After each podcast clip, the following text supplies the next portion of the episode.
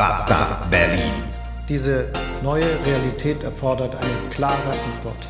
Nicht schnelle große Schlagzeilen, sondern hinter den Kulissen. Aus dem Wissen muss ein Können werden. Der alternativlose Podcast. Herzlich willkommen hier bei Mega Radio Aktuell und einer neuen Ausgabe von Basta Berlin. Mein Name ist Benjamin Golme. Mein Name ist Marcel Joppa. Herzlich willkommen zu Basta Berlin, dem alternativlosen Podcast.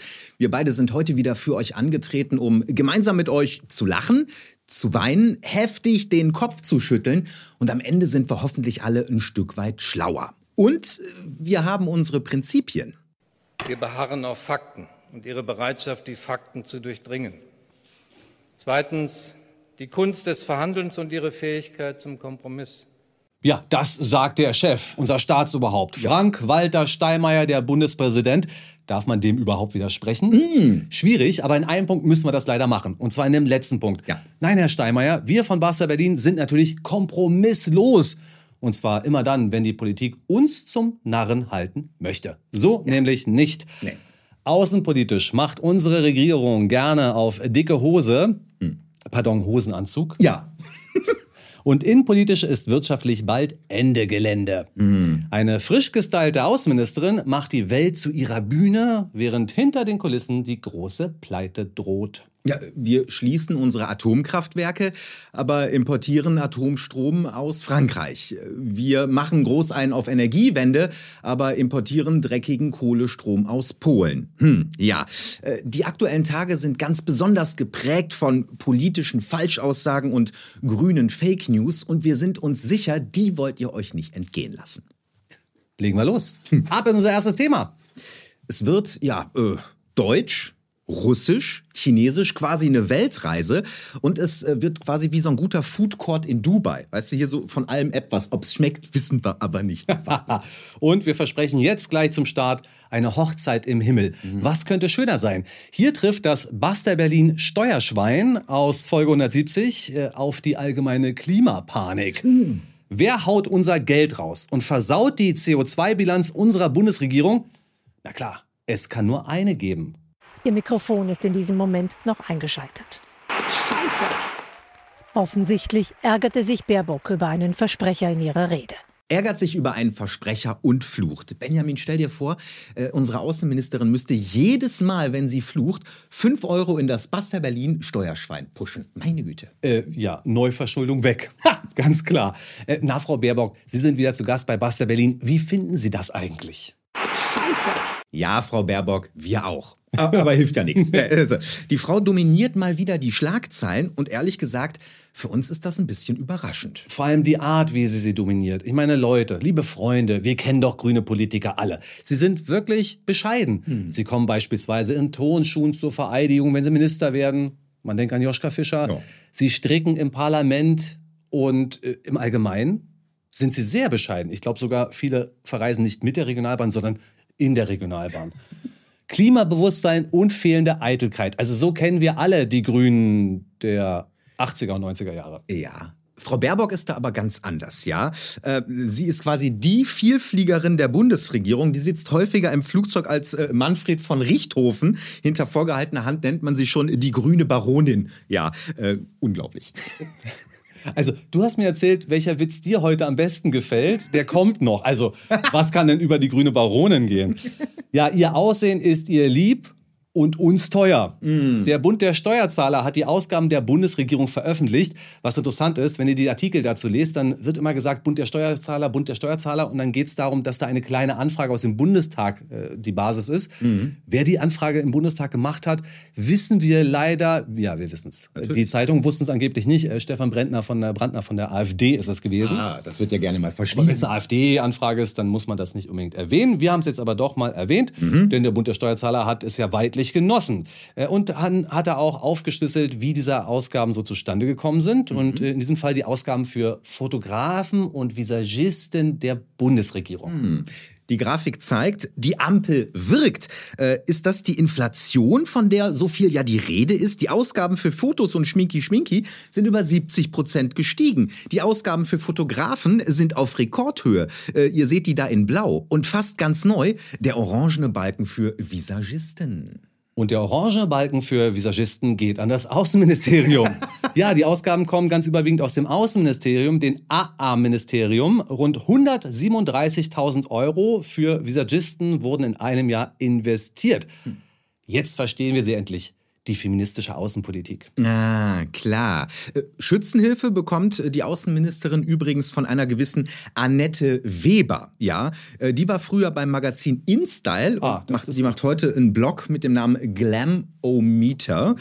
Sie sagte der Bild-Zeitung: Willkommen in 2022 in Deutschland, wo eine mächtige Frau, die uns alle auf der Weltbühne präsentiert, auch genau so aussieht. Wow, willkommen 2022. Aber was war denn dann 2021? Dr. Angela Merkel.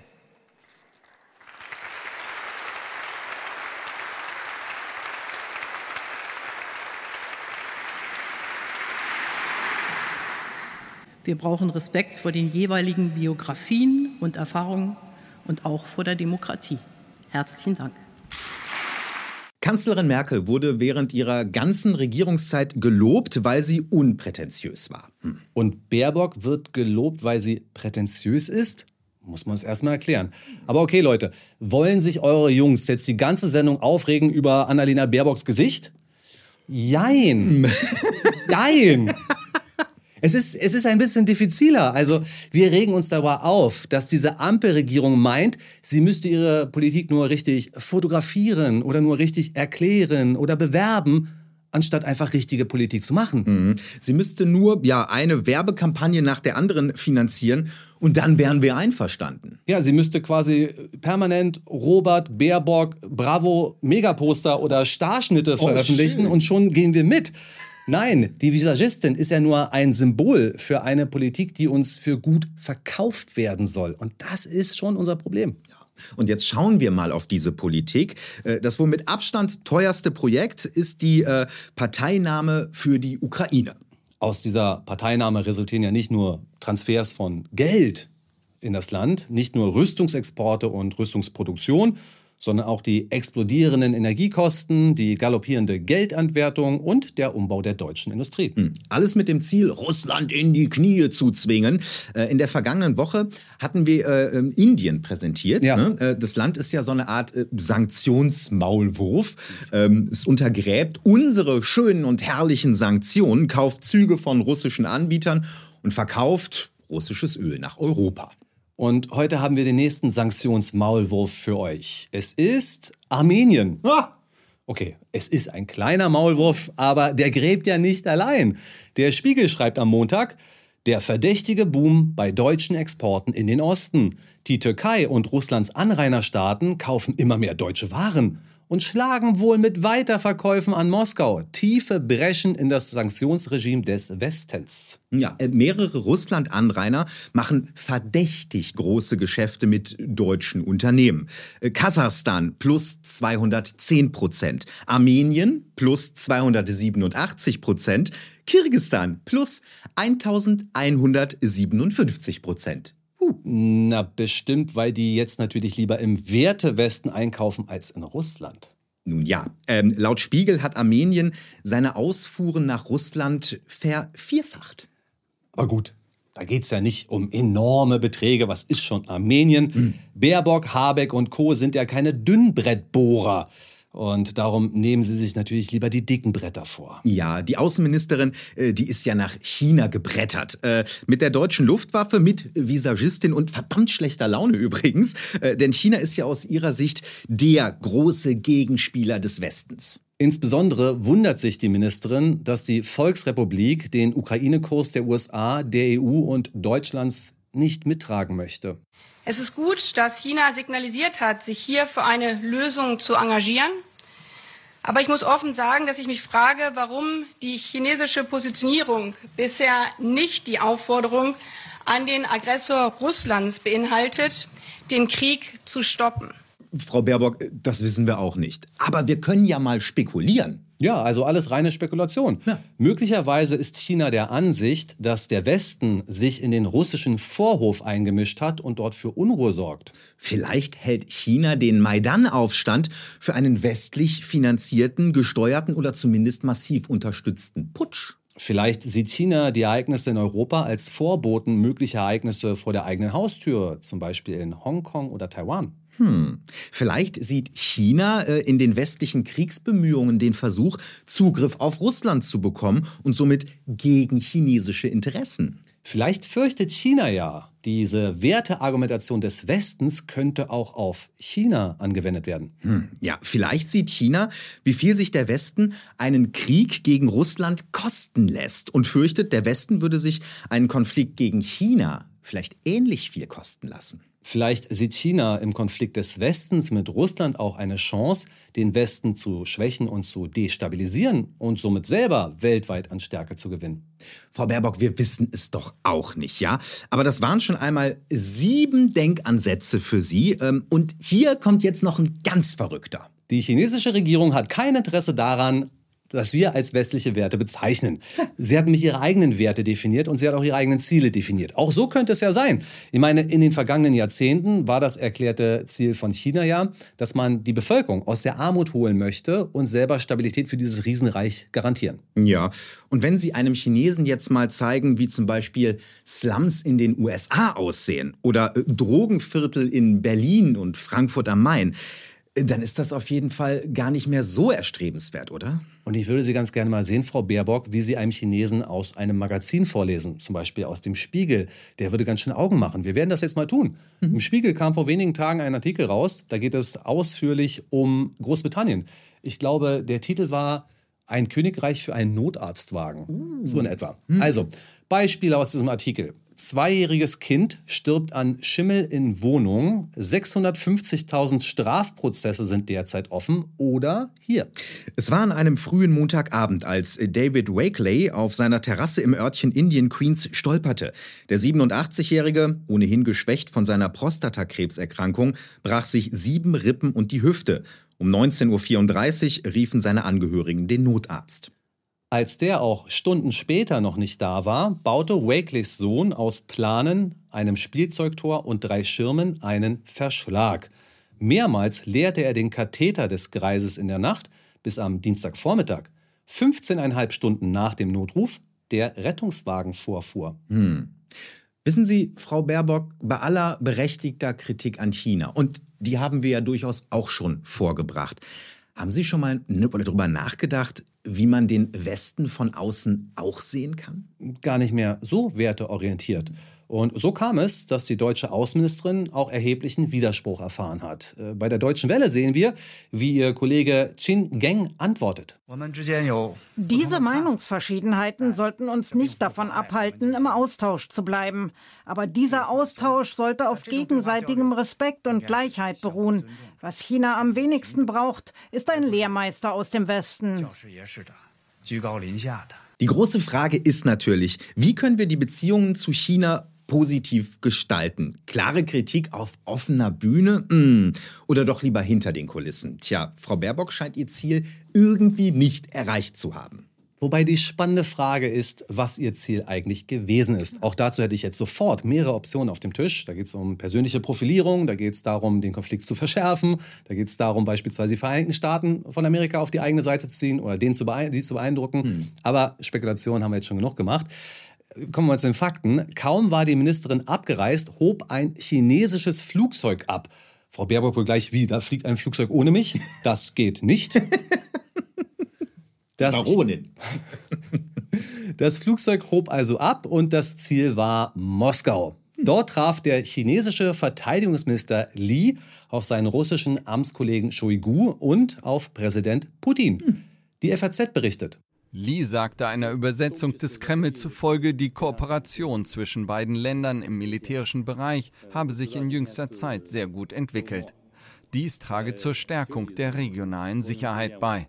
Beide Länder haben ihre wirtschaftlichen, politischen und militärischen Beziehungen seit dem Einmarsch Russlands in die Ukraine im Februar 2022 ausgebaut. Aber Baerbock hat noch weitere Ziele gesteckt, und zwar die Sicherung der Stabilität von Taiwan. 50 Prozent des globalen Warenverkehrs passiert die Region. 70 Prozent der weltweit produzierten Halbleiter kommen aus Taiwan. Eine Destabilisierung der Straße von Taiwan hätte daher dramatische Folgen für jedes Land auf der Welt, damit auch für die gesamte Weltwirtschaft und auch unser eigenes Land. Und wie man in der Straße von Taiwan für Stabilität sorgt, das werden wir euch jetzt zeigen. Wir haben uns das mal abgeguckt beim YouTube-Kanal aus den Vereinigten Staaten. Der trägt den Titel The US Military News. Selbstbeschreibung, ein unabhängiger Kanal für Militärfans. Hm. In South China Sea, the U.S. Navy's 7th Fleet destroyer, USS Milius, flexes muscles near China claimed mischief reef. The U.S. Navy dispatched a warship close to a disputed island in the South China Sea, where Beijing has erected military structures to reinforce its claims in the region. Ein US-Zerstörer durchfährt die Straße von Taiwan und passiert chinesische Militäreinrichtungen. So geht westliche Friedenspolitik. Aber, um es mal in der Lesart der Friedensfalken auszudrücken, zum Beispiel Frau Strack-Stahlhelm oder einige andere Vertreter wie Toni Hofreiter, der Ukraine-Krieg hat uns ja gezeigt, dass wir Muskeln gegen unsere Feinde zeigen müssen. Nur Stärke hält sie davon ab, ihre Interessen durchzusetzen. Und mit Aufrüstung verhindern wir Eskalation. Das war der Grund äh, für den Besuch von Nancy Pelosi in Taiwan. Und diese Argumentation teilen US-Politiker beider Lager. Militärstrategen in den USA stellen die Ukraine-Hilfe ja bereits in Frage. Und nicht, weil sie sie grundsätzlich für falsch halten, sondern weil da ja auch noch ein Konflikt mit China ist. Und man bräuchte seine Ressourcen möglicherweise auch für eine Auseinandersetzung mit China. Und in einem Punkt, da geben wir der deutschen Außenministerin auch völlig recht. Wenn dieser Konflikt ausbricht und äh, es die Weltwirtschaft ins Chaos stürzt, ist das eine Krise, die wir uns wirklich nicht ausmalen wollen. Dazu nur mal zwei Hinweise zu den Verflechtungen der deutschen und der chinesischen Wirtschaft. Noch nie in der Geschichte der Beziehung haben deutsche Unternehmen so viel Geld in China investiert wie im vergangenen Jahr. Okay, es gehört auch dazu, dass da auch Corona-Aufholmaßnahmen waren. Also während äh, Covid in 2020 war es sehr, sehr wenig und jetzt aber so viel wie noch nie. Und China ist auch der wichtigste Handelspartner von Deutschland. Mit keinem anderen Land der Erde haben wir so enge und teure Handelsbeziehungen wie mit China. Auf Platz zwei folgen dann die Vereinigten Staaten von Amerika und dann kommt Niederlande. The Netherlands, Dach. Ja, äh, soweit jetzt mal zu einigen Fakten. Jetzt kommen wir aber äh, zu einer neuen Lieblingsdisziplin von uns.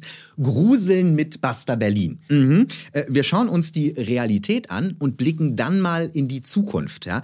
Äh, Und auch dabei, äh, da wird uns sicherlich Annalena Baerbock helfen. Genauso entscheidend ist, keine Waffenlieferung an Russland zuzulassen, die diese Aggression weiter verlängern und auch zu verhindern, dass Dual-Use-Güter für den Krieg genutzt werden.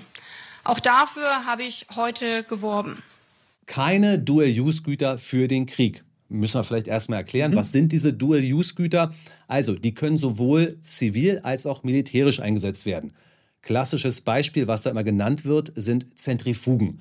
Die kann man in der Medizin einsetzen, aber eben auch zur Produktion von Atombomben. Mm, unangenehm. Äh, Der Iran, der kann übrigens ein Lied davon singen. Äh, Mehr Informationen äh, gibt es in der ausführlichen EU-Verordnung äh, 2021-821 zum Nachschmökern. Auch Russland ist von Dual-Use-Sanktionen betroffen, bereits seit 2014, also seit der Einnahme der Krim. Tja, aber was ist denn mit den süßen Teilchen, die wir euch jetzt zeigen wollen? Getestet von der Stiftung Warentest.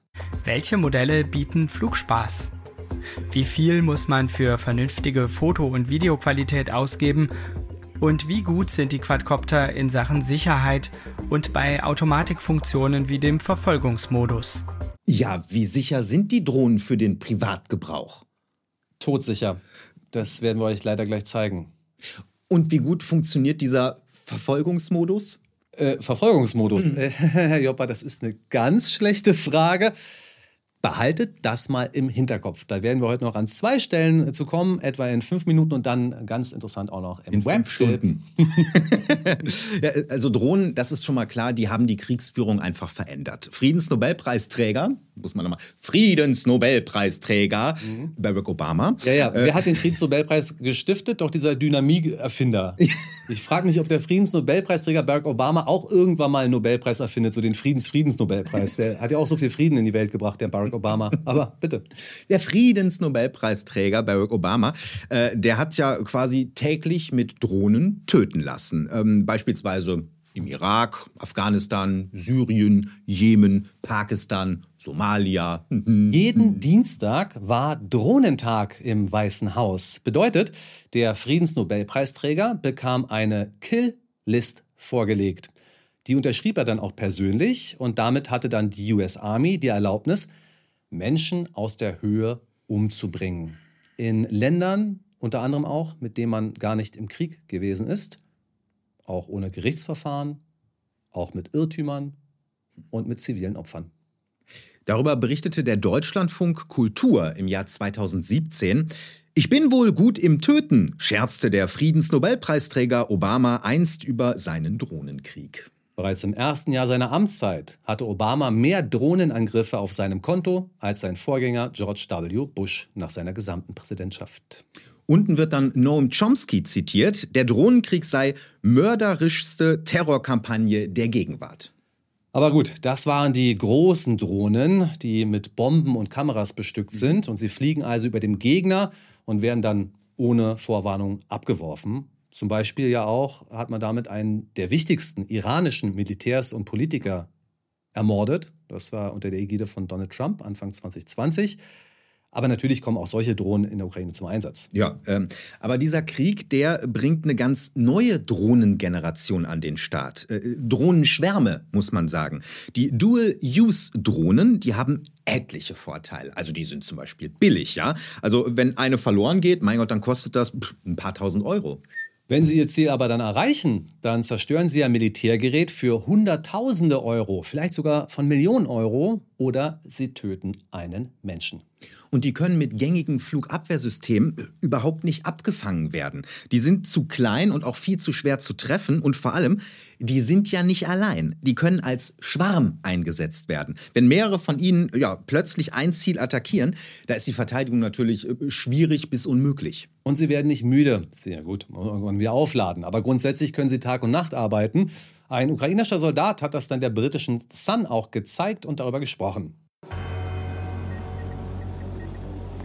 Ці дрони були куплені на кошти, які були зібрані в рамках програми Дрони для кордону. Кожен українець міг долучитися до збору коштів.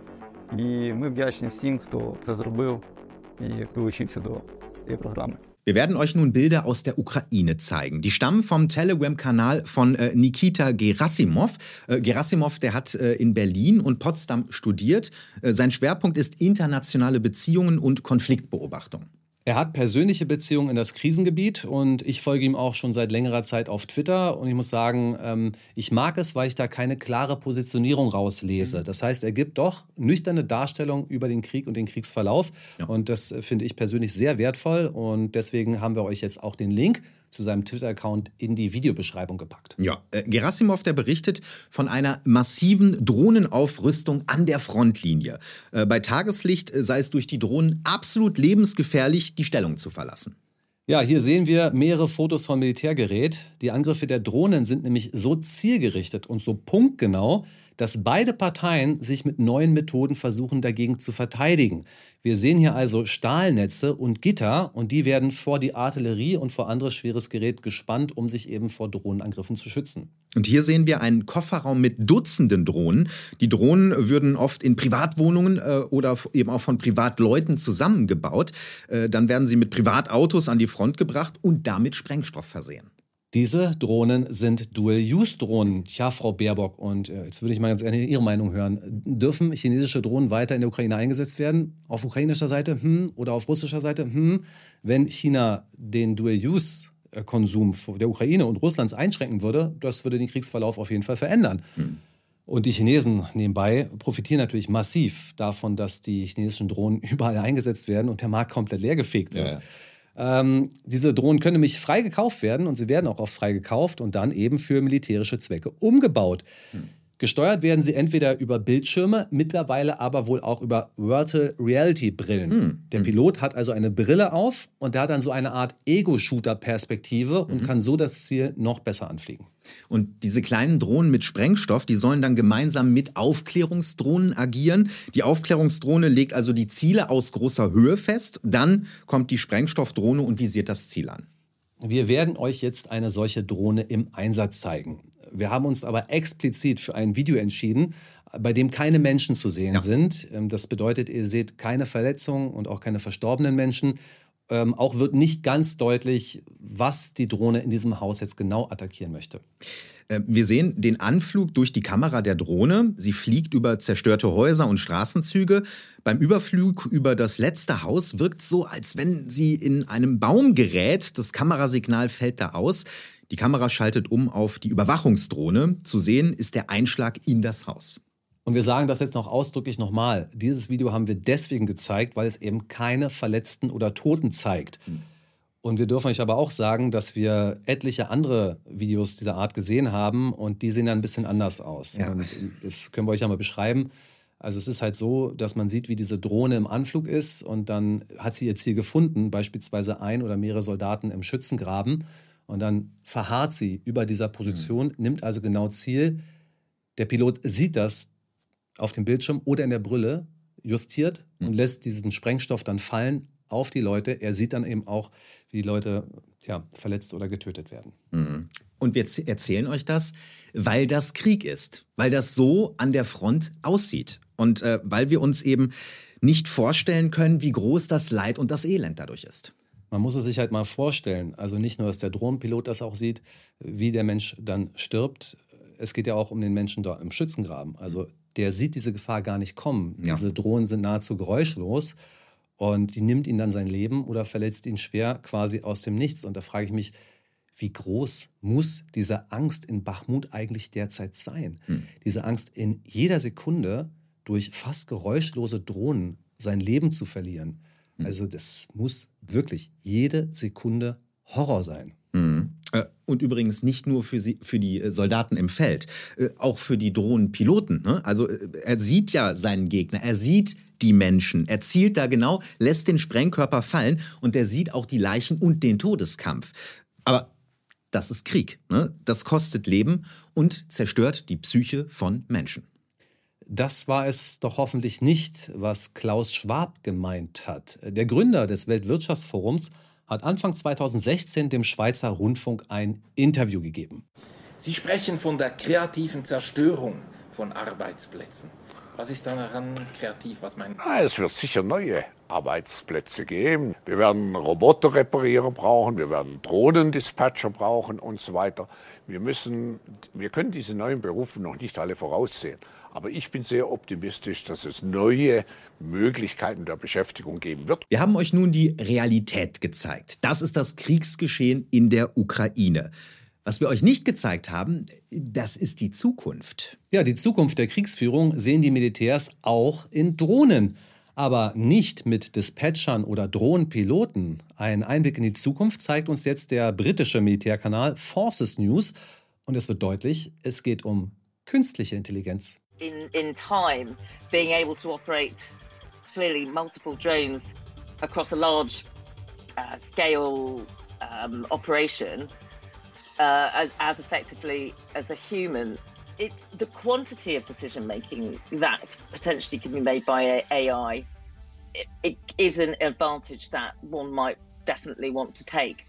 Ja, ein Vorteil, den man auf jeden Fall haben wollen wird, sagt die Militärexpertin. So könnten dann Drohnen so programmiert werden, dass sie alles wahrnehmen und zerstören, was an der gegnerischen Frontlinie ebenso passiert. Sobald also beispielsweise ein Soldat sich nähert oder auch zu sehen ist oder ein Gefährt sich nähert, dann wird die Drohne ihn wahrnehmen und abschießen, wenn sie die Bewegung wahrgenommen hat. Und dann ist der Soldat getötet und das Gefährt ist kaputt, ohne das Zutun eines Menschen. Das funktioniert dann automatisiert. Ähm, Einmal programmiert, entfaltet dieser Drohnenschwarm die volle Kontrolle über ein Gebiet. Die volle Kontrolle, Dual-Use-Güter, künstliche Drohnenintelligenz. Da war doch was, ne? Ja. Vor einigen Monaten, äh, da haben Benjamin und ich ein Video gesehen. Das war echt schockierend. Also wir saßen da und haben nur den Kopf geschüttelt äh, und wir wussten auch nicht, wo das eigentlich herkommt. Wir wussten nur, wir müssen das jetzt noch mal finden. Ja, und uns ist es gelungen. Das Video stammt aus dem Jahr 2017 und es zeigt einen Vortrag an einer Universität. It has cameras and sensors and just like your phones and social media apps, it does facial recognition. Inside here is 3 grams of shaped explosive. This is how it works.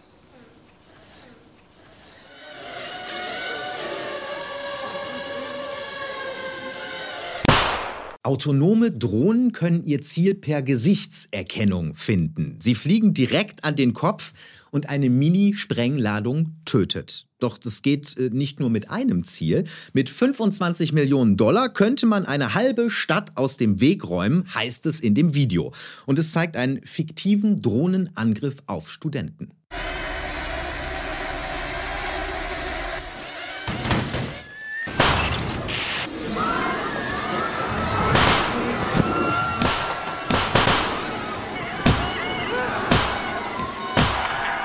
Ach sie an.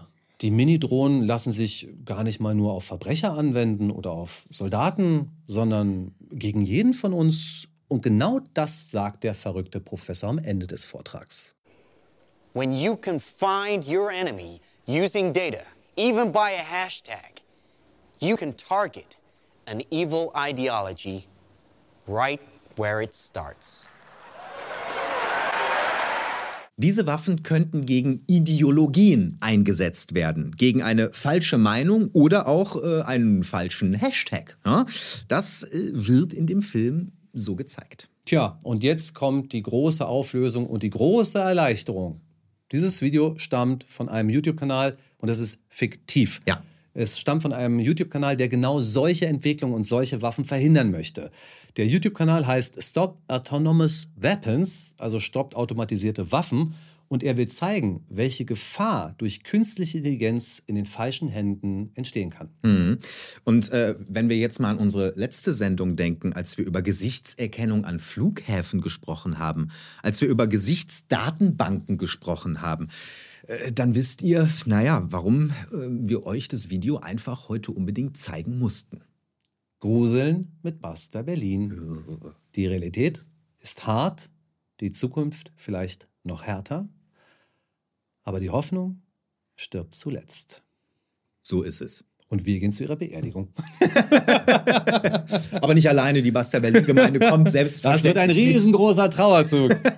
Mit Fackeln und Mistgabeln, oder wie war das genau? Sowieso. Und damit starten wir auch in unseren zweiten Themenblock. Ähm, und den beginnen wir heute mit einer Meldung. Mensch, das ist ja wirklich durch alle Medien gegangen. Also wirklich durch alle Medien. Es geht um die Atomkraft und eine wirklich bemerkenswerte Entscheidung. Mehr als ein Jahrzehnt später als geplant ist im finnischen Kernkraftwerk Olkiluoto ein neuer dritter Atomreaktor in Gang gesetzt worden. OL3 wurde Dienstag früh hochgefahren, wie die Betreibergesellschaft mitteilte. Ja, das war eine Meldung von Euronews. Die ist jetzt schon einige Monate alt. Wir haben es aber auch noch frischer. Bei mhm. NTV berichtete am vergangenen Sonntag äh, in Europa die Nummer 1. Finnland bringt super Atomreaktor ans Netz. Finnland setzt auf Atomkraft, um ausbleibende Energieimporte aus Russland zu ersetzen. Der neueste Reaktor ist gleichzeitig der leistungsstärkste in ganz Europa. Ja. Weißt du, was mir gerade beim Lesen aufgefallen ist? Mhm. Finnland setzt auf Atomkraft, um ausbleibende Energieimporte aus Russland zu ersetzen. Diese Magier, bauen die wirklich ein Atomkraftwerk in 15 Monaten? Zehn Jahren, meine Güte, ja. Hast natürlich recht. Länger, müssen wir weiter. Stimmt. Äh, der, der, der Reaktor mit dem Namen, warte, Olkiluoto 3 äh, wurde vom deutsch-französischen Konsortium Areva Siemens errichtet. Baubeginn war 2005. Ja, 2005. Und mit 1600 Megawatt ist er, wie gesagt, ja der leistungsstärkste Atomreaktor in Europa. Zum Vergleich, der deutsche ISA 2 in Bayern, Kernkraftwerk, hat nur eine Nettoleistung von 1400 Megawatt. Hatte, Benjamin. Ah. Hatte, ja. Denn der ist ja am vergangenen Wochenende in der Nacht von Samstag auf Sonntag, also also wie, wie war das noch? Äh, da hieß es ja äh, in den letzten drei verbliebenen Atommeilern. Äh oh oh, Zeit. Ihr solltet schon mal abschalten, ja. Ah, sagt Peter Lustig. Und der hätte sich vielleicht sogar gefreut, denn der Moderator von Löwenzahn war selber ein bekennender Atomkraftgegner. Ja, richtig. Ah, Aber Benjamin, äh, ist man denn eigentlich direkt ein Atomkraftbefürworter, nur weil man zum aktuellen Zeitpunkt die Abschaltung irgendwie ungünstig findet? Das ist eine gute Frage, mit der wir uns in den vergangenen Tagen auch beschäftigt haben. Atomkraft, nein, danke oder Atomkraft, ja, bitte. Und ihr wisst ja, ihr müsst nicht unserer Meinung sein, aber wir können ja mal ein paar Gedanken und darstellen und eine Diskussion anstoßen und mitdenken ist ja immer gut und vor allem auch bei diesem Thema. Ich habe vor ein paar Monaten so eine alte Jeansjacke von mir äh, irgendwo hinten im Kleiderschrank gefunden. Die habe ich als Teenager angehabt und da waren noch so ein paar Buttons dran. Und äh, neben so einem Button äh, zur Cannabis-Legalisierung und so einem Button mit einer Friedenstaube war da auch ein Button dabei, äh, Atomkraft, nein danke. Na siehst du, also ich war ja bei der Grünen Jugend und bei Bündnis 90 Die Grünen und ich hatte mich damals auf ein Praktikum beworben bei der SPD in Pankow und bei den Grünen in Pankow. Die SPD hat nie zurückgeschrieben. Die Grünen hingegen schon. Und der Grund, warum ich auch gerne zu den Grünen wollte, war damals eben auch meine ablehnende Haltung zur Atomkraft. Also ihr merkt, Herr Jopper und ich waren gar nicht so weit auseinander. Aber die Zeiten haben sich ja vielleicht geändert. Ja, die Zeiten haben sich geändert, vor allem bei den Grünen. Denn mit Frieden ist bei denen ja gar nicht mehr so weit her. Und das mit der Cannabis-Legalisierung, naja, ihr wisst ja. Ne? Aber immerhin in Sachen Atomkraft, da haben die jetzt geliefert. Die letzten drei Meiler werden vom Netz genommen. So wie hier das Kernkraftwerk Emsland. Der Rückbau wird Jahrzehnte dauern und viel Geld kosten.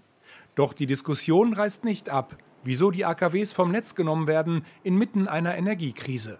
So heißt es auf BR24 und genau diese Frage stellen wir uns auch. Und wir gehen sogar noch einen Schritt weiter. Durch die Politik unserer Bundesregierung, durch die Abkehr von russischen Energieträgern sind wir in eine selbstverschuldete Energiekrise gekommen. Und in einer daraus folgenden Zeit der Stromknappheit steigen wir auch noch aus der Atomenergie aus. Ist das clever? Hm. Zuerst machen wir aber noch einen Schritt zurück. Also wie kam es eigentlich zu dieser Abschaltung? Vor zwölf Jahren, da gingen Bilder um die Welt, die aus Japan stammten und äh, die sicher keinen von uns kalt gelassen haben. Das ZDF-Heute-Journal, das berichtete damals. Etwas Unwirkliches haftet diesen Bildern an. Flüchtlinge sind sie, Kranke, alte Kinder auch. Überstürzt haben sie ihre Häuser verlassen, nur weg von Fukushima 1. Heute Nachmittag das Bild, mit dem die Welt seit heute leben muss. Explosion im Kernkraftwerk Fukushima an der Pazifikküste. Wasserstoffgase, heißt es offiziell, hätten sich entzündet, weggerissen das Dach des Gebäudes. Ja, und plötzlich auch in Deutschland Angst. Kann das womöglich auch hier passieren? Sind die Atomkraftwerke in Wirklichkeit gar nicht so sicher, wie man immer dachte? Und die Bilder aus Fukushima, die im Fernsehen rauf und runter liefen, na, die sprachen natürlich Bände. Mhm. Und so dauerte es keine drei Monate, bis sich die amtierende Bundeskanzlerin Angela Merkel am 9. Juni 2011 an das Rednerpult des Deutschen Bundestages stellte und dies hier erklärte. Das Restrisiko der Kernenergie habe ich vor Fukushima akzeptiert, weil ich überzeugt war, dass es in einem Hochtechnologieland mit hohen Sicherheitsstandards nach menschlichem Ermessen nicht eintritt. Jetzt ist es eingetreten. Aus die Maus, Schluss mit lustig, schwuppdiwupp, Kartoffelsupp. Mm, Der Atomkraft wurde. Das war der Witz, den Herrn Jopper so unglaublich gut fand. Lach ruhig drüber. Schwuppdiwupp, Kartoffelsuppe. Ich mag das. Okay, normal. Du kannst ruhig alles mal vorlesen, damit es richtig gut kommt. Aus die Maus, Schluss mit lustig, schwuppdiwupp, Kartoffelsupp. So, äh, auf jeden Fall wurde der Atomkraft äh, der Hahn zugedreht, ja. Und bis dann tatsächlich alle deutschen Meiler vom Netz gingen, ja, da dauerte es dann eben zwölf Jahre. Also Marcel, lass uns bitte nochmal auf diese Katastrophe schauen, die dazu geführt hat, dass bei uns selbst die CDU gegen die Atomkraft gewesen ist. Hat ja alles geändert damals. Und damals gab es ja auch viele tausende Tote. Die Bilder sprachen ja für sich. Stimmt. Äh, laut Japa japanischen Behörden äh, gab es rund 16.000 Todesopfer. Allerdings äh, nicht durch das Atomkraftwerk, äh, sondern unmittelbar durch das Seebeben und den dadurch ausgelösten Tsunami. Äh, okay, aber wie viele Menschen starben denn durch das Leck im Atomkraftwerk und durch die Strahlenfolgen? Moment, da schaue ich kurz nach. Es war äh, einer. Ja, einer. Ein ehemaliger Mitarbeiter des Atomkraftwerks, äh, bei dem wurde fünf Jahre später Lungenkrebs nachgewiesen.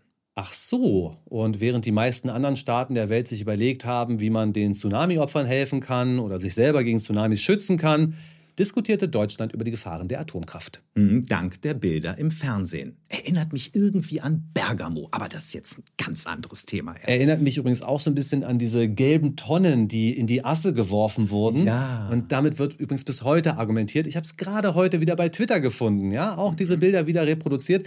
Aber Leute, klar war das jetzt nicht so schlau, leicht bis mittelaktiv strahlenden äh, radioaktiven Müll da reinzukippen. Aber es ist auch schon immer 1978 wieder, ja. hat das aufgehört, da was reinzukippen. Und das ist schon weit über 40 Jahre her. Hm. Und jetzt tut ihr so, als wenn man das heute genau so machen würde. Als wenn das genau die Idee wäre, die wir im Jahr 2023 hätten, wenn wir etwas vergraben würden. Würde man natürlich ganz anders machen. Und das ist eben das Problem, was ich damit habe. Ja. Dass permanent mit irgendwelchen Bildern gearbeitet wird, wie ihr seid gegen Atomkraft, guckt euch die Asse an. Mhm. Äh, das Zeug aus der Asse, Asse holt man raus, dauert wohl noch bis 2060. Äh, natürlich war das absurd schlecht, was sie damals gemacht haben. Ja, aber daraus hat man ja dann oder hätte man auch gelernt. Ach, und übrigens, um das noch einmal klarzustellen, ja, äh, an dem Tag des Atomlecks äh, da in Japan, da lag kein technisches Versagen vor. Äh, sondern ein Regierungsversagen. Mhm. Äh, die Zeit schreibt im März 2018, Gericht verurteilt Regierung wegen Fukushima-Unglück. Der Staat und die Betreiberfirma TEPCO müssen Anwohner rund um das havarierte Atomkraftwerk entschädigen. Das Risiko eines Tsunamis sei in Teilen vorhersehbar gewesen. Ja, denn das Kernkraftwerk lag am Meer. Und da kann ein Tsunami theoretisch passieren. Aber wie viele deutsche AKW liegen denn am Meer? Ähm, ähm, keins. Obwohl, ah, na, also Brunsbüttel ist verdächtig nah an der Nordsee, aber das Wattenmeer ist jetzt nicht gerade berühmt für Tsunamis. Ja, tatsächlich gibt es übrigens sogar Berechnungen, wie viele Menschen in Deutschland gestorben sind, weil wir aus der Atomkraft ausgestiegen sind. Laut der atomlobbynahen Organisation Tech for Future habe es von 2011 bis heute in Deutschland über 20.000 Todesfälle durch zusätzliche Luftverschmutzung gegeben, da mehr auf Kohlekraft gesetzt wurde. Evaluieren können wir das nicht und äh, seit Corona äh, sind wir bei Was wäre wenn Rechnungen zu Todesfällen übrigens äh, etwas vorsichtig. Aber es geht ja im Kern mal wieder um politische Doppelmoral. Und das wollen wir euch an zwei weiteren Beispielen sehr gerne zeigen. Beispiel 1 ist dieser unglaublich gut aussehende Vorsitzende der Freien Demokraten, der FDP-Bundesfinanzminister Christian Lindner. Er war vor zwölf Jahren noch FDP-Generalsekretär und da lobte er den Atomausstieg mit diesen Worten. Aus unserer Sicht ist es gelungen, dass die FDP als Stimme der Vernunft auf äh, Rationalität und Realismus bei der Energiewende geachtet hat. So, so, die Stimme der Vernunft. Das kenne ich doch von irgendwoher. Aber zwölf Jahre und eine neue Frisur später, da ist Herr Lindner jetzt Finanzminister zu Besuch in den USA und da sagte er am vergangenen Samstag dies hier. Wir brauchen langfristig erneuerbare Energien, äh, Freiheitsenergien, wie ich sie nenne. Äh, aber wir müssen in der äh, Zeit, bis wir hinreichende Energieversorgungskapazitäten aus erneuerbarer Energie haben, natürlich unsere Versorgung sichern. Und dabei könnten nach meiner Überzeugung die bestehenden Kernkraftwerke eine Rolle spielen. So, so, äh, Freiheitsenergie. Äh, Dann schauen wir doch mal kurz auf die Abstimmung im Deutschen Bundestag. Nur wenige Tage vor dem gerade gesehenen Interview. Da ging es noch einmal um die Laufzeitverlängerung für Kernkraftwerke. Ja, und da sehen wir bei Abgeordnetenwatch.de, dass nicht nur SPD, Grüne und Linke dagegen gestimmt haben, sondern auch die komplette FDP-Fraktion. Auch Herr Lindner sowie FDP-Vize Kubicki und Fraktionschef Christian Dürr. Die sich vor und auch noch nach der Abstimmung öffentlich für eine Laufzeitverlängerung ausgesprochen haben. Nochmal, die FDP sowohl in Bayern als auch im Bund hat da eine sehr klare Position. Ich habe es vorhin gesagt, wir wären dafür, äh, die Meiler weiterlaufen zu lassen, aber sie mindestens in einer Reserve zu halten. Sagt Christian Dürr vor gut einer Woche bei BR24. Äh, um das nur noch mal klar zu machen, hätte die FDP-Fraktion für eine Laufzeitverlängerung gestimmt. Das wäre dann mit den Stimmen der Unionsfraktion und der AfD auch durchgekommen. Hm, Mit der AfD. Herr Lindner, das geht natürlich überhaupt nicht. Dann doch lieber den Fraktionsfrieden wahren und mit den Grünen stimmen, nicht wahr? Alles, was dieser Sisselfurzer braucht, ist frische Luft und Bewegung. Danke, Peter. An der frischen Luft wird man ja vielleicht auch wieder etwas klarer und merkt, wie widersprüchlich das eigene Verhalten doch so ist. Ja, äh, und apropos äh, in Interviews Mist erzählen, äh, erinnert ihr euch noch an die CSU? Ja, das ist diese kleine Regionalpartei da unten irgendwo im Süden Deutschlands. Vor zwölf Jahren, da gab es da unten in Bayern so einen Umweltminister und der hatte damals schon so seinen eigenen Kopf. In der Welt lesen wir im Mai 2011, Streit um Atomausstieg. Söder droht mit Rücktritt. CSU und FDP können sich in Bayern nicht auf ein Datum für den Atomausstieg einigen. Umweltminister Söder besteht auf 2022 als Ausstiegsjahr offenbar um jeden Preis. Später als 2022 raus aus der Atomenergie, das geht gar nicht. Also sagte Herr Söder damals. Ist ja dann aber doch 2023 geworden. Ist er denn jetzt eigentlich schon zurückgetreten? Nein, ist er nicht. Ganz im Gegenteil. Er will die verbliebenen Deutschmeiler nicht nur weiterlaufen lassen, er will sogar, dass die Verantwortung für die AKW künftig Ländersache ist und der Bund dann nicht mehr über Bayern bestimmen kann. Uns wäre lieber, die Zuständigkeit für Atomenergie wäre tatsächlich äh, nicht beim Bund, sondern in den Ländern. Weil wir, es kommt ja dazu, dass für Bayern und Baden-Württemberg auch in der regionalen Netzspannung echte Probleme entstehen können. Nicht nur von der Stromversorgung, auch in der Netzspannung. Das heißt, die Gefahr von Blackouts auf Dauer wächst automatisch. Sagte Söder am Montag im BR. Wir haben da allerdings einige Probleme mit seiner Forderung. Herr Söder, wissen Sie eigentlich, dass Bayern in diesem Falle dann auch neue Brennstäbe kaufen müsste? Herr Söder, wissen Sie eigentlich, dass Bayern dann auch ein eigenes Atommüll-Zwischenlager und perspektivisch ein eigenes Atommüll-Endlager bräuchte? Komisch, bislang stand er in der Endlager-Warteschlange nicht ganz vorne. Nein. Herr Söder, wissen Sie auch, dass Bayern dann die finanzielle Verantwortung für Castortransporte oder Sicherheitsvorkehrungen treffen müsste? Ja, das weiß Herr Söder alles. Aber seine Forderung, die kommt ja eh nicht durch. Ne? Also äh, dazu müsste das Atomgesetz in Deutschland geändert werden, im Deutschen Bundestag, von der Regierung. Und da hat die CSU ja so gar nichts zu suchen gerade. Ja, genau das weiß Herr Söder und zwar alles. Äh, Aber in Bayern ist natürlich gerade Wahlkampf. Im Oktober wird mal wieder gewählt. Rund 13 Prozent des Energiebedarfs für Bayern wurde von ISA 2 getilgt. Und bevor er die Schuld nun bei sich sucht, sucht er sie lieber in Berlin. Ja, Herr Söder ist mal wieder so ein Fähnchen im Wind. Obwohl ähm, er im Kern ja eigentlich sicher recht hat, war die Abschaltung zum jetzigen Zeitpunkt wirklich eine gute Idee. Wie kommen wir denn ohne Atomkraft an unsere dringend benötigte Energie? Also eins ist mal klar, Strom wird gemacht mit einem Generator. Der wird gedreht von einer Turbine. Die braucht Dampf und der kommt aus einem Kessel. Und der wird beheizt mit Erdöl oder Kohle. Richtig, Peter. Vereinfacht gesagt. Oder eben mit Gas. Nicht aber mit Atomenergie, zumindest nicht mehr in Deutschland. Wir haben jetzt übrigens noch eine spannende Grafik für euch, wo denn die Energie herkommt, wenn die Atomkraft fehlt. Hm. Äh, Das kann man ganz einfach nachgucken auf electricitymaps.com. Äh, Da kann man das für jedes Land einsehen. Ähm, Viel Strom, äh, wie viel Strom wird aus welcher Quelle erzeugt. Die Kollegen vom Pleiteticker, die haben das auch direkt mal am Tag nach der Abschaltung gemacht, an einem Sonntagmorgen. Und da ist der Energieverbrauch in Deutschland eher traditionell gering. Und da lesen wir, kaum sind die letzten drei Atomkraftwerke vom Netz, importiert Deutschland sauberen Atomstrom aus Frankreich. Am Sonntagmorgen um 8 Uhr deckten Stromimporte aus dem Nachbarland mit rund 800 Megawatt Leistung immerhin 2% des deutschen Strombedarfs. Und mehr noch. Auch aus Österreich, Dänemark und Norwegen musste Strom importiert werden. Ebenso aus Polen, ähm, wo der CO2-intensivste Strom der gesamten EU mit jeder Menge Kohlekraft produziert wird. Mann. Ich will noch eins sagen zu dem Thema Pleiteticker. Ja? Sie nehmen sich das Thema und popularisieren das total. Also, dass wir Stromimporte aus äh, Polen oder aus Frankreich haben, das kommt immer wieder vor. Und das hatte nicht ursächlich konkret mit dem Atomausstieg zu tun. So kann man es darstellen, aber es wäre nicht ganz sauber. Und deswegen lasse ich das hier nicht so stehen. Man muss sich, ich habe da heute auch noch mal reingeguckt in äh, dieses electricitymaps.com. Ähm, das variiert natürlich immer, aber es ist ganz interessant, dass man auch sehen kann, wie viel Leistungen könnte denn beispielsweise die Windkraft oder Solarenergie bringen und dann ist da immer sehr wenig davon tatsächlich gerade zur Verfügung. Wird im Sommer sicher besser. Mhm. Und da hilft nur eins, weitere Zehntausende Windräder. Aber Schwamm drüber, ich finde es gut, dass die Atomkraft weg ist. Wieso das denn plötzlich?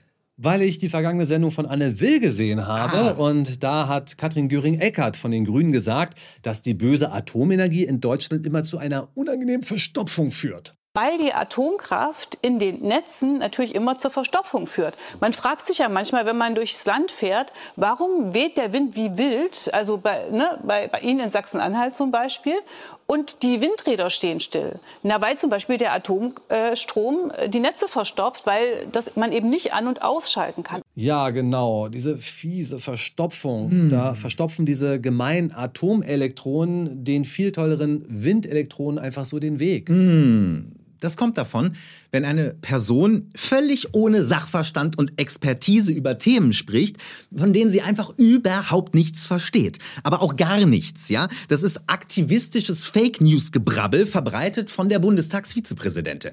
Oh, beruhige dich. Wir schauen auf die Fakten. Mhm. Auf der Seite der Bundesnetzagentur gibt es die Frage, ob Atom- oder Kohleenergie die Stromnetze verstopfen und Windräder deswegen stillstehen. Mhm. Die Antwort, es ist ein Mythos, dass konventionell erzeugter Strom die Netze verstopft. Richtig ist, dass konventionelle Kraftwerke das Recht haben, ihren Strom am Markt anzubieten. Vorrang haben zunächst erneuerbare Energien. Ach was. Mhm. Mit schönen Grüßen an äh, Frau äh, Göring. Ähm, vor einigen Wochen, äh, da hatte sie übrigens auch behauptet, Atomkraft sei eine fossile Energie. Also die Fossilien will ich jetzt mal ganz gerne sehen. Äh, äh, aber auch diese Aussage stammt von der Berufspolitikerin. Die Welt berichtet vor einer Woche, Göring-Eckardt rechnet mit sinkenden Strompreisen nach Atomausstieg. Wind und Sonne kriege man schließlich zum Nulltarif. Oh. Also ja, also wenn die Sonne scheint und der Wind weht, selbst dann stimmt diese Behauptung einfach überhaupt nicht. Also der Bau von Windkraftanlagen und selbst auch die seltenen Erden für diese Solarmodule, die gibt es nicht zum Nulltarif. Und wenn wir stattdessen jetzt Strom und Rohstoffe importieren, weil hier nicht genug produziert wird, dann steigt der Preis, liebe Frau Göring-Irwig.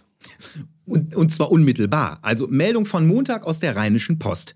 E.ON erhöht Strompreise in NRW um 45 Prozent. 98 Grundversorger haben in NRW die Preise erhöht oder dies angekündigt. Zum Juni zieht Marktführer E.ON nach. Die Preisbremsen helfen nur begrenzt. Ach so. Und das ist jetzt die Antwort von E.ON auf den Atomausstieg. Nee. Herr, aber Herr Reichelt, haben Sie noch vielleicht ein Plätzchen frei? Ich hätte da einen Kollegen, der macht sehr gute Videos. Sehr, Der regt sehr. sich auch immer mehr auf. Der ist mittlerweile ein Fall für Achtung Reichelt, der Mann. Bring Peter Lustig und Carla Kolumna mit. so ein richtiges Redaktionsteam. Unser Fazit. Es geht eigentlich nicht um die Frage Atomkraft nein danke oder Atomkraft ja bitte. Es geht um die Desinformation seitens der Regierung. Es geht um das Spiel mit unserer Wirtschaft. Es geht um eine mutwillige Zerstörung unserer Ersparnisse. Und es geht mal wieder um politische Doppelmoral. Ja, äh, es geht um unseren Wohlstand und um Sicherheit. Die Sicherheit, dass wir uns das Leben in Zukunft noch leisten können. Tja, und die ist jetzt zu Ende. Ihr könntet also ruhig abschalten. Tschüss. Ja, spitze. Und damit, glaube ich, kommen wir jetzt mal lieber zum Webtipp.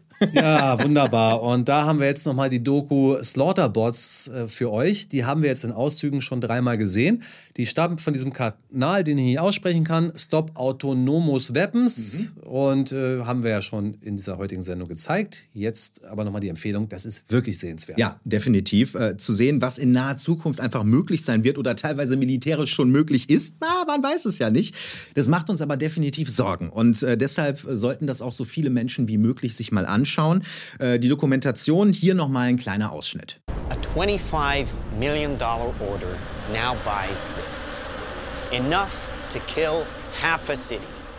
The bad half. Nuclear is obsolete. Take out your entire enemy, virtually risk free. Just characterize him, release the swarm, and rest easy. Das war nochmal ein Ausschnitt aus der Doku Slaughterbots von dem Kanal, den ihr dann findet, wenn ihr die Videobeschreibung aufklappt und dann mehr erfahren. so haben wir es gemacht. Wir haben sie natürlich nochmal verlinkt. Absolut, absolut. Ja, und damit würde ich sagen, kommen wir zum Schreddern. Gut, machen wir. Jawollo, genau. Ähm, Gibt's Neues vom Fechterbund? Nee, tatsächlich nicht. wir ich halten habe euch auf dem hab Laufenden. nochmal angerufen, ich hatte äh, jemand anders dran. Äh, aber ich kriege einfach diesen Pressereferenten vom Deutschen Ah, Fechterbund. schwer beschäftigt. Also Sehr- wer auf der schwer. Welt könnte schwerer beschäftigt sein als der Pressereferent vom äh, Fechterbund? Ja, ich weiß auch nicht. Ich glaube, das ist eine Finte. Ich lese mich bis zur nächsten Sendung mal in Fechtersprache ein und dann werden wir noch sehr viel drüber erzählen. Ja, ja. Herr, Herr, Herr Joppa fechtet hier mit dem äh, presserechtlichen Florett und En garde. was, was schreddern wir denn heute? Wir schreddern, äh, wir schreddern, ähm, wir blenden das mal ein. Das ist äh, das kleinste Telefon der Welt, aber nur so klein, weil es Ursula von der Leyen gehört. Ach Die nee. ist ja auch sehr klein. Und äh, das machen wir äh, deswegen, ähm, weil ich glaube, wenn sie das noch nicht geschreddert hat, dann muss Frau von der Leyen das Handy bald schreddern. Die SMS hat sie alle gelöscht, weil äh, Frau von der Leyen wird angeklagt. Hast du das mitgekriegt? Nein. Ja, ja. Bisher, äh, da gab es ja nur so Beschwerden gegen sie, weil sie ja diese Verträge abgeschlossen hat mit den Impfstoffherstellern. Aber da stand ja irgendwie so gar nicht drin und man weiß ja nichts und so weiter. In der belgischen Zeitung Info Lviv Äh, Da steht jetzt allerdings, das äh, liest sich etwas holperig, weil es äh, die Übersetzung ist. Äh, Versucht das mal da. Strafanzeige gegen Ursula von der Leyen. Äh, offensichtlich wird dem Kommissionspräsidenten vorgeworfen, er habe ohne Mandat die Mitgliedstaaten der EU, einschließlich der belgischen Bundesregierung, ersetzt, indem er auf direkte und geheime Weise, insbesondere per SMS, Kaufverträge für Impfstoffe ausgehandelt habe. Der CEO von Pfizer, Albert Bourla, während der Covid-19-Pandemie. Auch Ursula von der Leyen wird vorgeworfen, diese Textnachrichten gelöscht zu haben. Ein Fall, der als Deletegate bekannt ist. Deletegate. Deletegate. Und das Schöne ist, äh, wer die Anklage jetzt gestellt hat, ähm, das ist ein belgischer Bürger. Äh, aber nicht irgendein belgischer Bürger, es ist ein Lobbyist. Und zwar ein Lobbyist, der äh, bei den europäischen Institutionen akkreditiert ist. Also quasi ein Maulwurf, ein kleiner, man weiß es nicht. Nein, der ist äh, auf Handelsbeziehungen zwischen der Europäischen Union und China spezialisiert. Aber er klagt als Privatmann, so viel ich weiß. Das ist sehr interessant, weil wie gesagt, das ist die erste Klage. Wir wollen damit nicht irgendwie die Hoffnung schüren, dass Frau von der Leyen irgendwas passieren könnte. Äh, theoretisch könnte ihre Immunität erstmal aufgehoben Also werden. sollte sie es vergessen haben, werden wir jetzt für sie gerne ihr Handy schreddern. Ja. Und damit sind die Beweismittel vernichtet. Ja, herrlich. Und damit sind wir eigentlich auch schon wieder durch für heute. Äh, Wir hoffen, äh, es hat der Basta Berlin-Gemeinde euch da draußen wieder äh, gefallen. Ähm, Und ja, was ist die Moral von der Geschichte? Glaube der Regierung nicht. Das führt zu Polarisierung ähm, und Manipulation. Also wir vom Ethikrat machen uns da tatsächlich ein bisschen Sorgen. Ja, das können wir sehr gut verstehen. Liebe Alena Büchs vom Ethikrat, wenn Sie besorgt sind, dann ist das für uns mal wieder ein Grund zur Freude. Ja. Dann war es das mal wieder für heute. Verrückt. War auch eigentlich ganz flockig, fand ich. Flockig, heute habe ich mich ne? mal ganz frisch gefühlt. Ja, das ist der Frühling. Warst gar nicht so aufgeregt sonst. Zitter ich immer hier. Gut, Freunde, das war's für heute. Folge 173 folgt dann in der kommenden Woche. Ich bin Benjamin Golme. Ich freue mich sehr, euch bald wiederzusehen. Bis nächste Woche. Mein Name ist Marcel Joppa. Bis dahin und tschüss. Basta Berlin, der alternativlose Podcast.